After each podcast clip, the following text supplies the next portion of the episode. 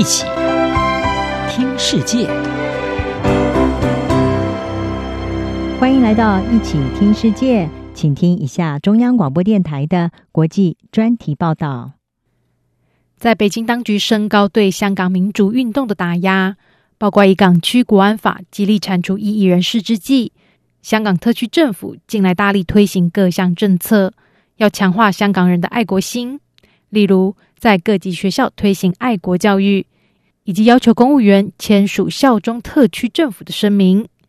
结果有一百多名的公务员因为不愿意签署这一项声明而遭到辞退。而在当局打造港人爱国心的工程正如火如荼进行之际，其中一项受到关注的策略是，港府想要借由奥运赛事期间产生的凝聚力，来加强香港人民对国家的认同感。香港特首林郑月娥在五月十八日宣布，特区政府已经买下二零二零东京奥运的转播权，香港居民可以在五个电视频道上免费收看奥运赛事转播，以及展现。对国家和地区运动员的支持，林郑并说，这一项举措大受欢迎，特别是体育界。而亲北京的港区人大常委谭耀宗更做出进一步的建议。他说，为了香港人民，港府未来应该买下所有奥运的转播权。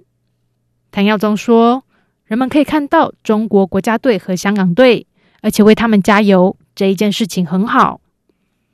不过，反对派人士和学者则是质疑这其中暗藏的政治目的。他们警告，任何想要借由奥运盛会来加强港人的认同感，或者缓解当局和人民之间紧张的尝试，必将失败。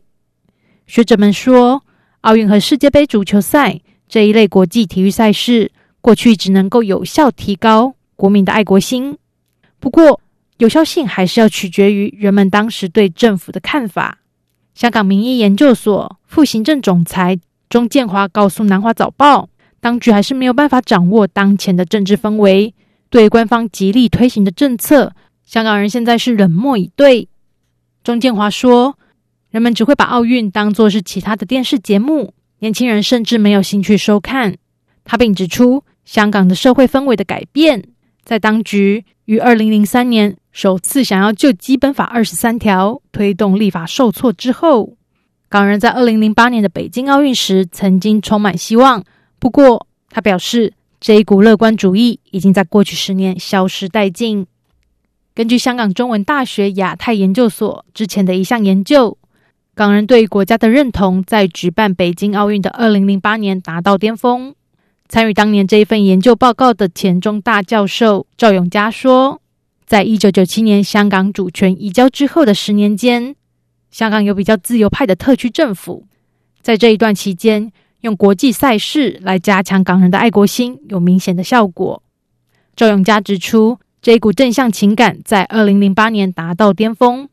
当年的五月，人们同情汶川大地震的受灾者，而到了八月，转而对北京奥运展现支持。不过，随着之后的许多政治危机接连爆发，这股爱国情感逐渐且无可避免的消逝。事实上，中国选手过去在奥运夺牌之后，港人也感到共同分享这一份荣耀。中国知名的前体操选手李宁，便是在一九八四年的洛杉矶奥运夺得金牌之后，在香港成为家喻户晓的人物。香港人过去在中国国家女子排球队与国际赛事出赛的时候，也会聚集在家中。甚至挤到电子产品店，紧盯的比赛转播。当时在街头还可以听到加油声和喝彩声。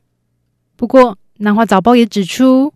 港人在意中国国家队赛事表现的日子，在过去几年已经越来越少见。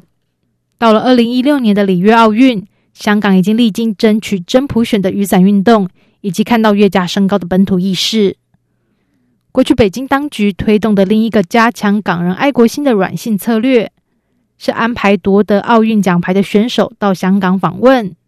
钟建华观察，这种策略也已经越来越失效，只有支持政府的人会乐在其中。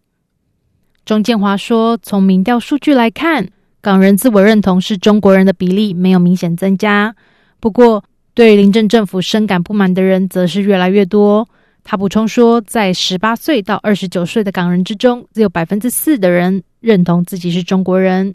他指出，港区实施国安法是一大原因，但是人们也不满林郑政府。在林郑的领导之下，香港受到疫情的剧烈冲击，面临高失业率。而最关键的还是，港府和北京当局在升高的打压行动中失去了香港的民心。而在种种因素的加成之下，这类想要借由国际赛事凝聚人心的策略，可以想见，在未来更加难以奏效。以上专题由央广编译，张雅涵撰稿播报，谢谢收听。